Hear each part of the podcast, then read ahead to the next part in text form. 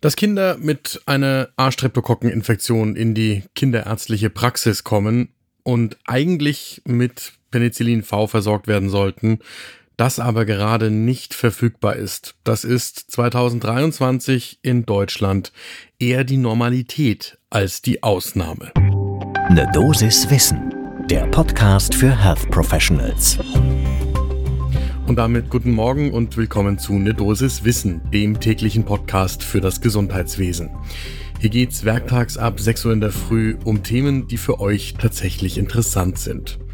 Heute ist das eben die Frage, was man eigentlich angesichts des Antibiotikamangels vor allem in der kinderärztlichen Praxis machen kann. Ich bin Dennis Ballwieser, ich bin Arzt und Chefredakteur der Apothekenumschau und ich darf euch eine Dosis Wissen präsentieren im Wechsel mit meiner Kollegin Laura Weißenburger. Heute ist Montag, der 5. Juni 2023. Ein Podcast von gesundheithören.de und Apothekenumschau Pro. Schon eine ganze Weile dauern die Lieferengpässe bei verschiedenen Arzneimitteln an, besonders ausgeprägt, wie gesagt, in der Kinderheilkunde. Und da fällt es im Moment auf, weil es eine Häufung von A-Streptokokkeninfektionen gibt. Und wenn die dann mit Penicillin V behandelt werden sollen, dann liegen die Rezepturen für die Kinder typischerweise im Moment nicht vor. Die Apotheken können nicht liefern und Kinderärztinnen, Eltern und Apothekenteams versuchen, die Wege zu finden, die man dann beschreiten kann, zum Beispiel mit alternativen Antibiotika. Für uns ist das ein Anlass, mit Johannes Liese zu sprechen, der den Bereich pädiatrische Infektiologie und Immunologie am Uniklinikum in Würzburg leitet und außerdem bei der Deutschen Gesellschaft für pädiatrische Infektiologie der Beauftragte zu Ausbildungs- und Fortbildungsangelegenheiten ist. Mit ihm haben wir darüber gesprochen, wie denn eigentlich die Regelversorgung aussehen sollte, wann überhaupt Antibiotika bei der A-Streptokokkeninfektion zum Einsatz kommen sollten und was man tun kann, wenn man eben jetzt der Meinung ist, jetzt sollte antibiotisch behandelt werden, aber das Penicillin V ist nicht verfügbar. Dazu nehmt ihr euch am besten einen Kaffee, meiner steht vor mir und dann geht's gleich los. Johannes Liese sagt uns, dass es gar nicht nur ein deutsches Problem ist, sondern ein europäisches. Also in der gesamten Europäischen Union gibt es schon seit mehreren Monaten Lieferengpässe bei Penicillin und seit etwa einem halben Jahr jetzt auch in Deutschland. Die Kinderärztinnen laufen auch schon seit einer Weile Sturm und fordern, dass sich da etwas ändern muss.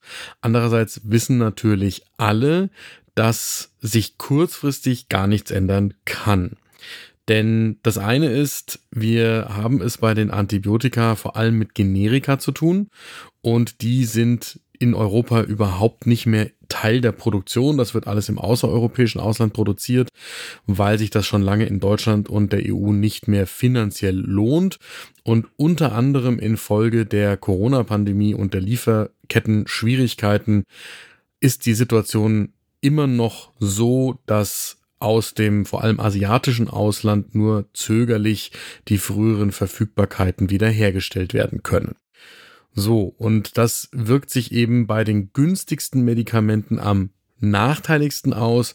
Penicillin V gehört da dazu. Also wenn ihr jetzt eine Therapie mit monoklonalen Antikörpern oder Biologika durchführen müsst, da habt ihr typischerweise gar keine Lieferengpässe. Da stellen die Hersteller schon im eigenen Interesse sicher, dass die auch jetzt verfügbar sind. Aber bei den günstigen Generika, da tut sich nichts. Das Ganze wird eben verschärft durch die Streptokokkeninfektion. Auch die ist nicht auf Deutschland begrenzt. Das fing in Großbritannien an, wenn ich mich richtig entsinne, und kam dann über die Niederlande auch nach Deutschland. Und dann gibt's aber noch einen weiteren Aspekt, der hat nichts mit den Lieferketten und auch nichts mit der Häufung der Infektionen zu tun, sondern er hat etwas mit dem Verschreibungsverhalten in der kinderärztlichen Praxis zu tun, weil es immer noch, sagt Johannes Liese uns, so ist, dass viele PatientInnen Antibiotika verschrieben bekommen, die das eigentlich nicht bräuchten. So, und damit kommen wir zu den Lösungsvorschlägen. Wenn tatsächlich die Indikation für eine antibiotische Therapie gegeben ist, dann gibt es eine sehr hilfreiche Liste von der Deutschen Gesellschaft für pädiatrische Infektiologie, die wir natürlich in den Show Notes verlinken. Und da könnt ihr simpel nachschauen, wenn Penicillin V nicht verfügbar ist, was ist die erste Alternative, zweite Alternative, dritte Alternative und dann bekommen die PatientInnen eben Amoxicillin, Clindamycin oder Cefadroxil oder Cefaclor. Es gibt auch noch die vierte, die fünfte, die sechste Alternative und außerdem muss man dann natürlich abwägen, was im jeweiligen Einzelfall die geeignetste Alternative ist. Aber die Botschaft ist vor allem wichtig, es gibt Alternativen, wenn das Penicillin V nicht verfügbar ist. Langfristig kann es natürlich tatsächlich sein, dass die Antibiotikaverfügbarkeit und insgesamt die Arzneimittelverfügbarkeit auch durch in Europa hergestellte Wirkstoffe wieder besser wird. Aber ganz ehrlich, da reden wir über Zeiträume von fünf Jahren oder zehn Jahren oder noch mehr. Da sollte man jetzt kurzfristig wirklich nicht darauf warten. Johannes Liese sagt, uns dann noch einen Punkt, der ganz wichtig ist. Wann sollten wir überhaupt bei Kindern Antibiotika einsetzen? Die Halsschmerzen alleine, auch wenn sie bakteriell verursacht sind, stellen keine generelle Indikation für eine Antibiotikagabe dar. Auch nicht bei Säuglingen, auch nicht bei Kindern unter drei Jahren. Vor allem bei den unter dreijährigen, da sind die Halsschmerzen meist viral bedingt. Entscheidend für die Antibiotikagabe ist auch nicht der streptokokkenpositive Rachenabstrich alleine sondern die Frage, ob die Patientin oder der Patient von der Antibiotikagabe aktuell und individuell profitieren würde. Das heißt, das muss die betreuende Ärztin von Einzelfall zu Einzelfall entscheiden, je nach Allgemeinzustand, nach der Untersuchung der Patientin oder des Patienten. Und da ist die Empfehlung von Johannes Liese und auch abgeleitet aus den Leitlinien, wenn der Allgemeinzustand der Patientin oder des Patienten gut ist, dann 48 bis 72 Stunden beobachten und abwarten. Rund zwei Drittel der PatientInnen bessern sich in dieser Zeit und dann hat man sich den Antibiotikaeinsatz gespart. Beim Rest der PatientInnen die sich nicht bessern in der Wartezeit von zwei bis drei Tagen, dann wieder anschauen und dann entscheiden, ob jetzt die antibiotische Therapie gerechtfertigt ist. Wenn man das so nicht macht, dann behandelt man die Patienten unnötig mit Antibiotika. Der Scharlach, der sich aus der Streptokokkeninfektion entwickeln kann, aber nicht muss, da muss man dazu sagen, nur um dem Scharlach quasi vorbeugen zu wollen und die de facto Quarantäne von den kleinen Kindern dann zu vermeiden, das ist kein Grund, die Antibiotika einzusetzen. Das Ziel der Antibiose muss sein, die Dauer von Krankheitssymptomen zu verkürzen. Und da muss man eben abwägen, ob das hier möglich ist und ob dann der antibiotische Einsatz gerechtfertigt ist.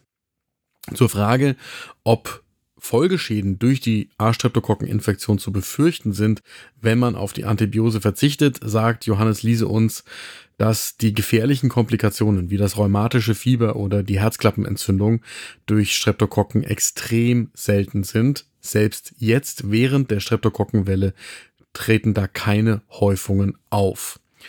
Und im Vordergrund der Therapie steht deswegen eben der individuelle Zustand der Patientin oder des Patienten und nicht die Möglichkeit von Folgeschäden. So, und damit abschließend zur Frage, was mache ich denn dann, wenn ich sage, okay, die Antibiose ist es nicht? Das erste ist natürlich Schmerztherapie und das zweite kann sein fiebersenkende Therapie. Wenn die Kinder etwas älter sind, dann können sie gurgeln. Das muss auch nicht antiseptisch sein zum Gurgeln. Oder sie können Tabletten lutschen. Und bei allen Kindern, insbesondere bei den kleineren, auf die ausreichende Flüssigkeitszufuhr achten.